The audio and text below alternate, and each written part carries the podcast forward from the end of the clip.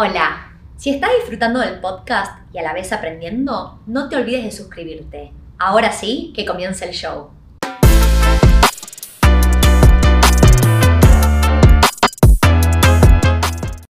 Hola, mi nombre es Tiffy Rubinat.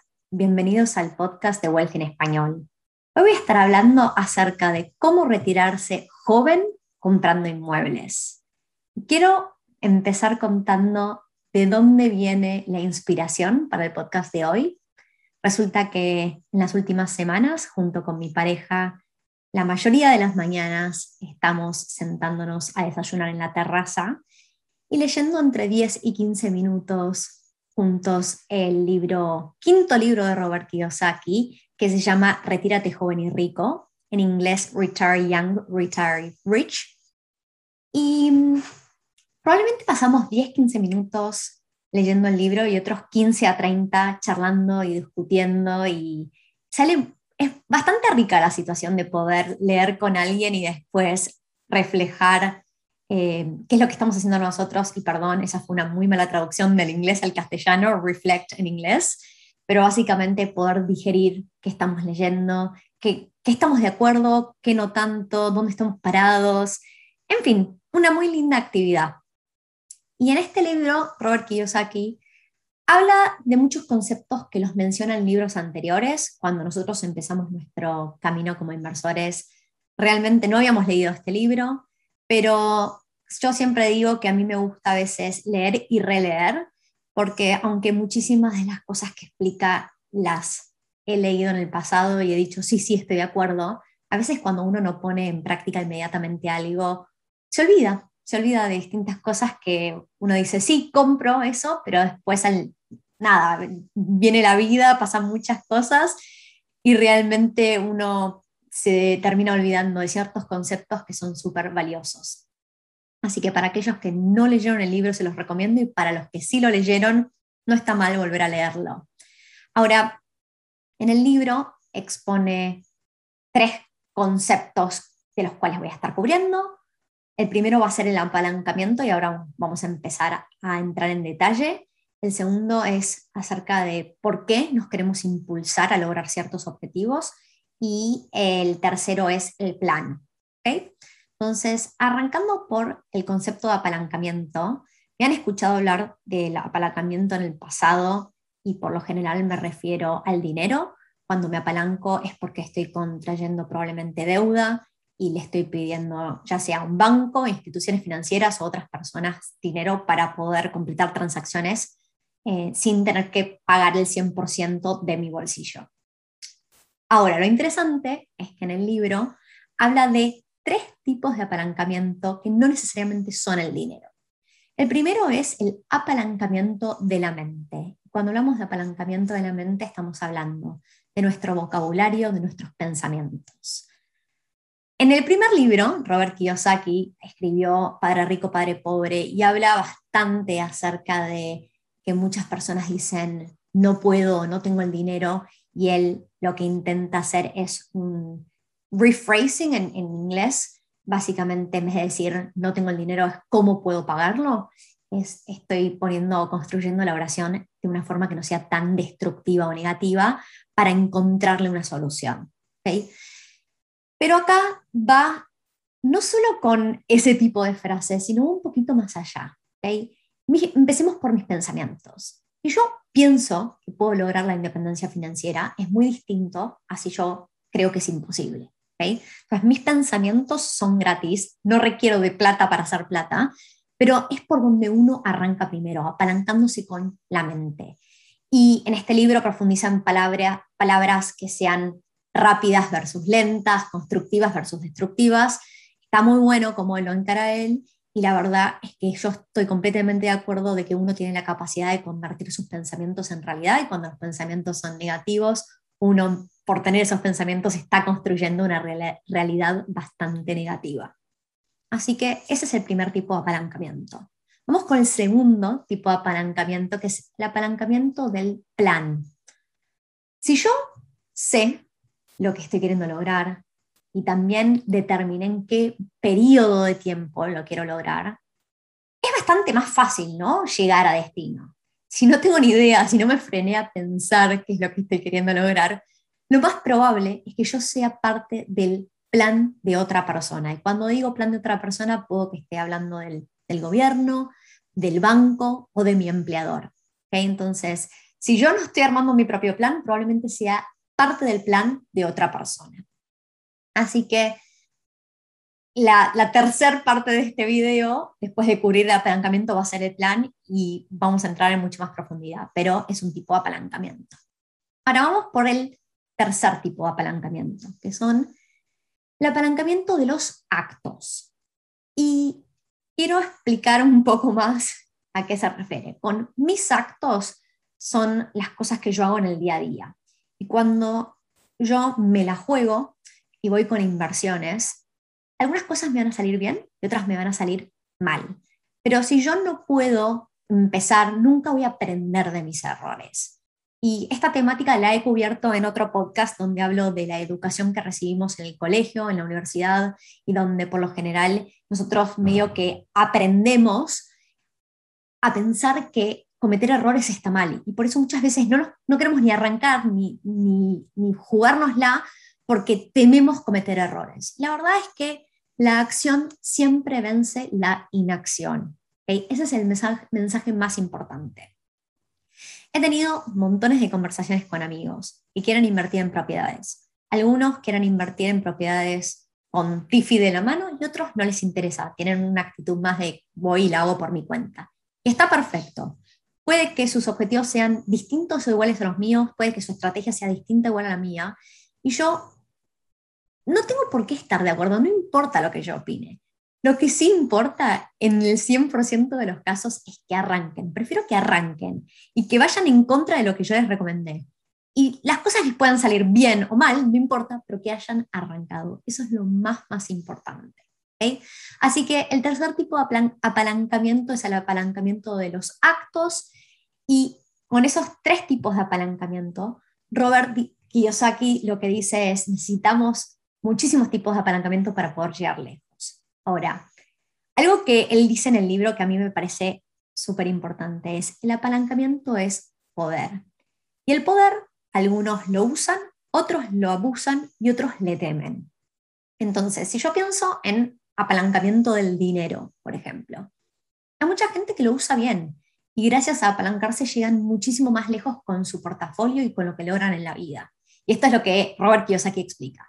También he visto gente que usa el apalancamiento del dinero mal, que se mete en deuda mala o que contrae deuda buena pero no hace sus cálculos y va a la quiebra. ¿okay? Entonces hay gente que usa el poder para bien, usa el poder mal. hay gente que le tiene miedo y he tenido charlas con amigas cercanas a mí que no entienden cómo la deuda les puede, los puede llevar lejos y tienen miedo, tienen miedo de contraer deuda. Y bueno, cada uno con el poder lidia de una manera distinta. Entonces, habiendo cubierto la temática del apalancamiento, quiero seguir con la segunda parte de este video, que va relacionado con este libro de Robert Kiyosaki, que son mis porqués. Coincido con él cuando dice, si yo no sé por qué estoy queriendo lograr algo, es muy difícil poner un plan y poder seguirlo. Puedo crear muchísimos planes, pero yo tengo que tener convicciones fuertes y cuanto más me apasionen los motivos por los cuales me quiero empujar, en mi caso yo estoy queriendo ir por la independencia financiera y tengo tres porqués que se los estoy a punto de compartir, que me apasionan y que por eso digo, yo esto lo voy a lograr, yo voy a lograr retirarme voluntariamente en menos de 10 años y realmente eso no significa, voy a, voy a aclarar esto, que yo tenga la opción de retirarme voluntariamente no significa que deje de trabajar, pero estoy convencida de que es algo que quiero lograr porque me va a dar muchas opciones. Y antes de pasar a contar mis tres grandes porqués, lo que me llevan a esa pasión de querer lograr la independencia financiera en 10 años, me encantaría que aquellos, sobre todo que están viendo o escuchando este video por YouTube, en YouTube tenemos la capacidad de tener comentarios, charlas discusiones, siempre con un fin positivo, me encantaría escuchar algún porqué de ustedes. Y algunos pueden ser súper emocionales, algunos más privados, menos privados. Yo voy a dar los míos como ejemplo, y quiero escuchar los de otras personas. ¿okay? Algo que me di cuenta cuando escribí mi por qué, tres, perdón, son tres por qué grandes, dos de esos tres porqués son cosas que no quiero que me pasen. Qué loco, ¿no? Ver lo que uno no quiere para entender lo que sí quiere. Entonces, hay muchas personas que me van a escuchar y van a decir, tal cual, yo no quiero que me pase eso y quiero escucharlo en los comentarios. A ver, vamos con el primer porqué. Viniendo de Argentina, algo que yo vi en mi casa es que mi papá, desde una edad bastante temprana, yo era bebé, empezó a trabajar en construir sus propias empresas con sus socios. Y a lo largo de los últimos 30 años lo he visto construir muchísimas empresas y proyectos distintos. Y algo que charlamos abiertamente y que a mí me duele, y a él también, por supuesto, es que con cada recesión, si él hizo cinco pasos para adelante, llega una recesión y probablemente haga cuatro para atrás. Una vez, haciendo un chiste, decía, si yo hubiera construido esto en cualquier otro país desarrollado del mundo, sería rico. Y probablemente es así. Entonces yo miro cómo fue la situación de, de mi familia, donde la verdad es que vi un esfuerzo y sacrificio gigante y a mí me duele, no quiero cada 10 a 15 años tener que volver a arrancar porque viene una recesión. Ahora, si sabemos que hay algo que va a suceder en el tiempo, son las recesiones. Y las recesiones se viven distinto en distintos países del mundo y según los tipos de empresas y proyectos que yo armo. Y si yo voy por la independencia financiera comprando inmuebles, probablemente no me afecte de la misma manera una recesión que si estoy armando distintos tipos de empresas. O sea que mi primer gran porqué es, yo he visto lo que le ha pasado a mi papá y no quiero eso, no quiero con cada empresa o proyecto que arranque, cada 10, 15 años, cuando venga una recesión, tenés que, tener que volver a arrancar de casi cero. El segundo gran porqué está relacionado con mi experiencia, habiendo trabajado siete años y medio en una multinacional. Durante todo ese tiempo yo no estaba contenta con mi trabajo, estaba un poco perdida, no tenía claro qué me gustaría hacer. Me llevó un tiempo descubrir que me apasionaba la independencia financiera, las inversiones inmobiliarias, otro tipo de inversiones y poder ayudar a la gente a poder transicionar de una carrera que no lo satisface a una que sí lo llene. Pero básicamente algo que yo no quiero que me suceda es estar atada a un trabajo que no me llena.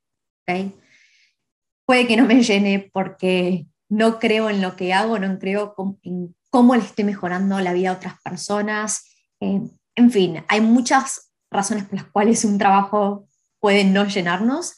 Yo quiero asegurarme de, con, con el paso del tiempo de los años, estar cada vez menos atada a un trabajo y tener más opciones. Así como ahora me encanta y disfruto muchísimo mi trabajo, no lo sé si en un futuro va a ser así. Y quiero tener la opción de cada vez depender menos. ¿okay? Y tercer por qué este es el que no es algo que no quiero, sino que es algo que sí quiero. Yo no tengo hijos, no estoy cerca de tenerlos, pero algún día me gustaría tener hijos y poder darles lo mejor. Y para mí poder darles lo mejor es poder darles mi tiempo. Eso puede significar em, tener una licencia de maternidad un poco más larga o llevarlos y traerlos del colegio, poder hacer actividades, lo que sea. Y odiaría tener que decirles que no, porque tengo que trabajar un cierto horario para un empleador. ¿okay? Yo quiero cada vez ser más independiente y poder decidir en qué momento paso tiempo con mi familia y en qué momento no y cómo les doy lo mejor. ¿okay? Esos son mis tres grandes motivos, mis porqués, de los cuales me llevan con mucha garra y energía a poder decir sí, yo en 10 años voy a lograr la independencia financiera. Así que, como les pedí antes de arrancar con mis propios porqués, en los comentarios, si están en YouTube, quiero escuchar algún porqué o alguna cosa que ustedes no quieran que les pase y que les dé la garra para poder empujarse fuerte a lograr la independencia financiera. Ahora, vamos a hablar en la parte número 3 de este video acerca de un plan. Ahora que tengo claridad en qué me va a llevar a yo querer poner un plan y llevarlo a cabo y, van a ser 10 años de plan. 10 años son bastante sacrificio, con lo cual tengo que estar muy convencida de mis porqués. Entonces, vamos con el tema plan. Yo definí que quiero llegar a la independencia financiera en 10 años. Al principio voy a ser honesta, había dicho en 5, después me di cuenta, creo que me va a llevar un poquito más de tiempo, y a medida que empecé a tomar acción me di cuenta 10 años es un periodo súper realista para lograrlo y realmente estoy convencida de que lo puedo lograr. Entonces dividí ese periodo de 10 años en los primeros dos, los siguientes tres, ahí llegué la mitad, y los restantes cinco. Entonces vamos a hablar primero de los dos años. A ver, yo ya estoy hace dos años y medio activando este plan, con lo cual voy a hablar un poquito en pasado. Pero hubo tres grandes objetivos en esos primeros tres, dos años de Tifi inversora inmobiliaria. Primer gran objetivo, chicos, es arrancar. La acción vence la inacción, ese es el mensaje del día de hoy. Y la primera propiedad es la más difícil. Lamentablemente en algún momento uno tiene que tomar ese primer paso que es el que más miedo da. Lo bueno para todos aquellos que todavía no lo han dado es que una vez que uno da ese paso y dice, ah, no fue tan difícil, y le agarra el gustito, empieza a ir cada vez más rápido. O sea, la primera es la más difícil. El segundo objetivo es, y por lo, va a ser siempre aprender, pero la cantidad de aprendizajes que tomé en esos primeros dos años fue increíble. Aprendí muchísimas cosas. Probé distintas estrategias de inversión. Mis primeras propiedades fueron eh, más volcadas a una estrategia de cash flow. Aprendí lo bueno y lo malo de esa estrategia. Después empecé a aplicar la estrategia donde es más fuerte el capital growth o la apreciación. Y he encontrado cosas que me gustan de cada una, cosas que me apasionan más. A ver, yo estoy convencida realmente de que cuando invierto en una propiedad, estoy ayudando a las personas que van a alquilar esa propiedad, ¿ok? He puesto propiedades mías en lo que se llama social housing, que es casas para personas que por motivo A, B o C les cuesta pagar eh, un alquiler y el gobierno las ayuda, ¿ok? Puede que esa temática me apasione más o menos, pero así como yo, Tiffy, alquilo, este lugar donde estoy grabando el podcast es donde vivo y no puedo costear o pagar el departamento en el que vivo, porque vivo a dos cuadras de la playa, tengo el mar para todos lados, un parque divino enfrente, es una propiedad demasiado cara para la situación de vida en la que me encuentro hoy y para mí no tiene sentido financiero comprarla, pero puedo alquilar. Y a mí me da mucha alegría vivir en un lugar como el que vivo. Entonces, así como este departamento a mí me da muchísima alegría, las propiedades que yo compro para alquilar también le dan mucha alegría a muchas personas y yo sí estoy convencida de que estoy ayudando a esas personas. Entonces, tomo aprendizajes porque quiero asegurarme de que a medida de que avanzo como inversora, quiero invertir cada vez más y más en tipos de propiedades que me apasionen y que yo crea que estoy ayudando cada vez a más y más gente. ¿okay? Entonces, los primeros dos años, arrancar, aprender y por sobre todo entender qué va con mi personalidad, con mi apetito al riesgo, con mis objetivos para cada vez eh, que siga invirtiendo en los siguientes siete años, perdón, ocho años, no sé hacer matemáticas, eh, haya tomado todos esos aprendizajes. Ahora vamos con los siguientes tres años de TIFI inversora, que los acabo de arrancar hace relativamente poco. Y se centran mayormente en escalar. Escalar lo que hice los primeros dos años, ¿cómo puedo escalarlo por 10? Algo que no mencioné, y ahora me estoy acordando, cuando hablaba de aprendizajes. Medio a la fuerza, pero me alegro que me haya pasado. En el momento no podía ver el positivo y ahora lo veo. De mis mayores aprendizajes, dos cosas que aprendí fueron a hacer lo que se llama joint venture agreements y juntar plata mediante angel investors. La vida me puso en una situación donde me vi forzada a tener que arrancar a invertir haciendo partnerships o joint venture agreements, donde las primeras propiedades que compré, eh, junto con mi pareja, éramos propietarios solo en el 24%. Y otra pareja era propietaria en el 76%. Pero pude arrancar, esa fue la forma que le encontré para poder arrancar. ¿okay? En el momento, diciendo, tengo que salir a buscar plata, situación difícil, y no necesariamente en su momento me pareció alegre, pero me dio cuenta, me di cuenta de que puedo hacerlo. Y eso es importantísimo, porque en los siguientes tres años después de esos iniciales dos, donde tengo que escalar, yo sé que va a haber un límite en el cual los bancos van a decir, Tiffy, hasta acá llegaste, ya no te prestamos más plata. Pero si, si yo sé eh, juntar plata mediante joint venture agreements y angel investors, sé que los bancos no me frenan, puedo seguir escalando. Así que la idea de estos siguientes tres años es escalar. Obviamente, quiero escalar mis inversiones sin que mis problemas escalen necesariamente. Tengo que volverme cada vez más creativa. ¿okay? Entonces, es acerca de crear buenos sistemas, sistemas que me permitan escalar.